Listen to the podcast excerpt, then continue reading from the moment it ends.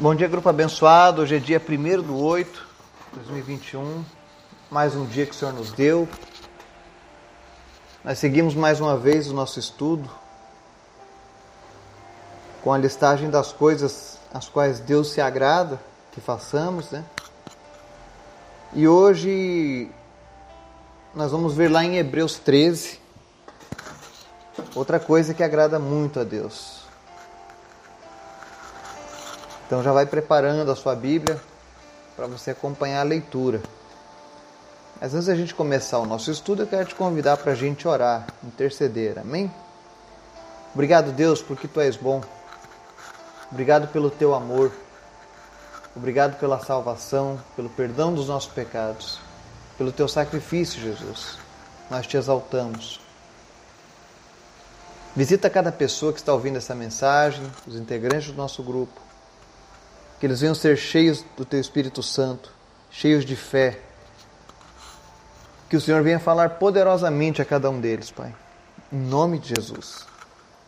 Enche cada pessoa da Tua presença, supre cada uma das suas necessidades. Que todos aqueles que depositam a confiança em Ti obtenham a resposta, porque é assim que diz a Tua palavra, que aqueles que confiam em Ti jamais serão confundidos. É por isso que nós te agradecemos, Pai. Visita, Senhor, nossa lista com os pedidos de oração. Visita cada pessoa que está sofrendo agora contra o enfrentamento de enfermidades. O Senhor é o Deus que pode curar do câncer, da Covid, da gripe, da pneumonia. Não importa a doença, a enfermidade, Tu és poderoso, Pai. Que o Senhor esteja nessa manhã devolvendo a visão aos cegos, a audição aos surdos, e a voz aos mudos.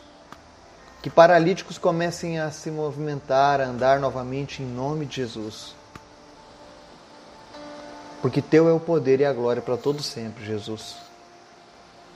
Visita, Deus, aqueles que estão lutando em especial contra o câncer, que eles não precisem nem ao menos de quimioterapia, mas que o Senhor venha agora trocar aqueles órgãos que estavam acometidos por órgãos novos em nome de Jesus de maneira sobrenatural, Pai. Também te pedimos, guarda as nossas vidas, guarda a nossa nação. Visita, Deus, o teu povo nesse dia. Desperta, Deus, uma consciência cristã na vida da nossa nação. Que os teus princípios sejam os princípios do nosso povo, Pai. Para que nós tenhamos um país abençoado cada vez mais. Sê com o teu povo, Pai. Abençoa o nosso país, os nossos governantes. Dá entendimento, dá consciência do erro e do pecado para os nossos governantes, Pai. Para que eles venham fazer algo em temor ao Senhor, Pai. Fala conosco, Pai. É o que nós te pedimos em nome de Jesus. Amém. Hebreus 13 ele diz mais um item da nossa lista de coisas que agradam ao Senhor.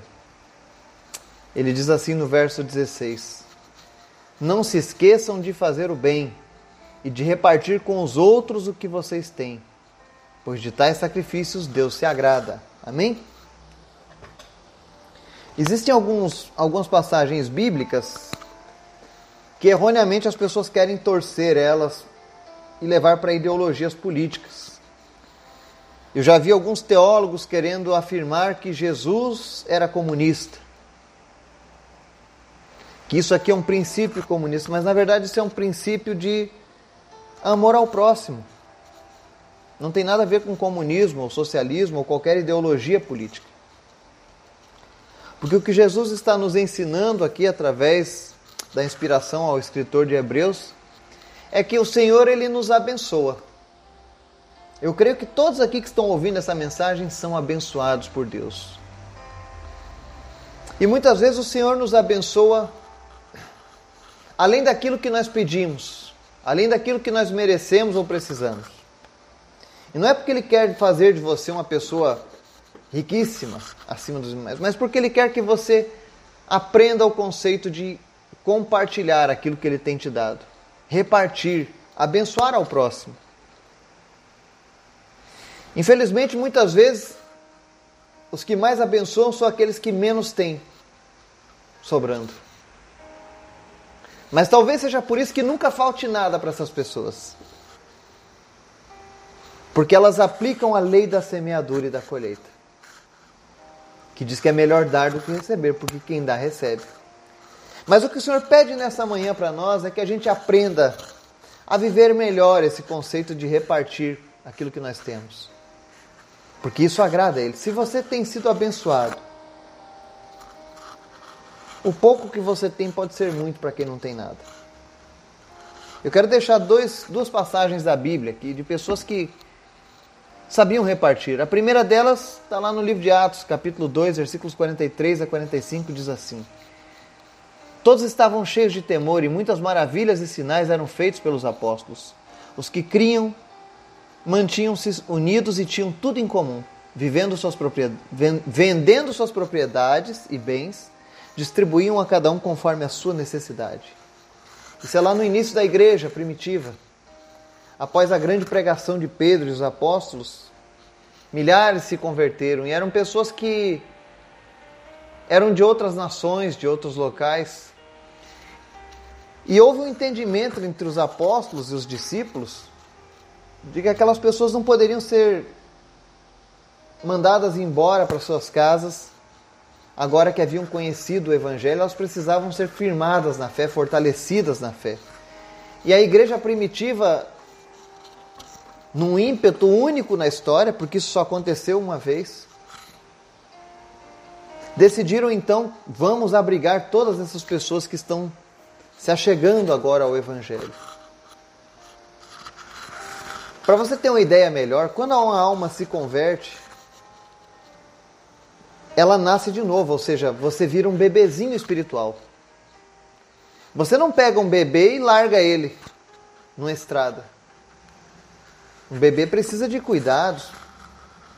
Um bebê precisa de que alguém alimente, que alguém dê banho, que alguém coloque uma roupa confortável. E é isso que eles pensaram: vamos tratar esses bebês espirituais. E isso envolve dinheiro, bens. Então, a nossa preocupação é com o reino de Deus, em cuidar esses bebezinhos. Então, vamos vender o que nós temos e vamos nos sustentar e sustentar a eles aqui, conforme a necessidade. E foi assim que a igreja primitiva fez. Nos deu um exemplo. Quando você ganha uma vida para Jesus, você precisa continuar cuidando daquela vida, até que ela se torne adulta primeiros passos são os mais importantes quando você entrega a sua vida para Jesus. E é necessário que você tenha alguém que te acompanhe. Se você porventura entregou a sua vida a Cristo recentemente e não tem sido acompanhado por ninguém e deseja esse acompanhamento, me procure. Eu vou procurar alguém que possa te acompanhar ou eu mesmo vou te auxiliar mas não fique sem um acompanhamento. Você não pode deixar um bebê sem acompanhamento. E repartir com os outros o que nós temos é isso: repartir o conhecimento, repartir os bens, os recursos. Amém? Outro exemplo grande que nós temos, Atos 16, versículos 14 e 15. Diz assim: Uma das que ouviam era uma mulher temente a Deus chamada Lídia, vendedora de tecido púrpura da cidade de Tiatira o Senhor abriu seu coração para atender à mensagem de Paulo. Tendo sido batizada, bem como os de sua casa, ela nos convidou, dizendo: Se os senhores me consideram uma crente no Senhor, venham ficar em minha casa. E nos convenceu.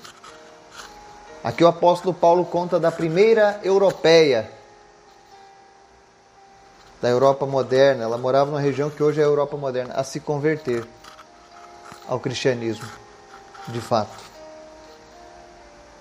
E isso não foi no ano 300, porque a igreja do Senhor já era ativa 50 dias após a morte e a ressurreição de Cristo. Não levou 300 anos para que a primeira igreja cristã fosse criada, não. Ela foi criada a partir do momento que o Espírito Santo desceu e batizou aqueles 120 homens no, no cenáculo. E aqui essa mulher chamada Lídia, ao receber o Evangelho, ao receber a palavra de Deus, o desejo dela era que aqueles que haviam pregado o Evangelho ficassem mais um pouco. E ela repartiu o que ela tinha com esses homens. E o tratamento foi tão bom que mais à frente você vai ver Paulo retornando novamente para visitar a casa de Lídia. Porque é isso que nós precisamos fazer também: ser hospitaleiros, sermos cheios do Espírito Santo de Deus, repartir aquilo que o Senhor tem nos dado, ajudar aqueles que fazem a obra, ajudar aqueles que estão chegando agora nessa caminhada com Cristo. Que o Espírito Santo de Deus possa falar ao teu coração. E se você já faz isso, amém, que Deus continue te abençoando. E se você ainda não faz, experimente Deixe Deus usar a sua vida, amém? Que Deus nos guarde, em nome de Jesus. Amém.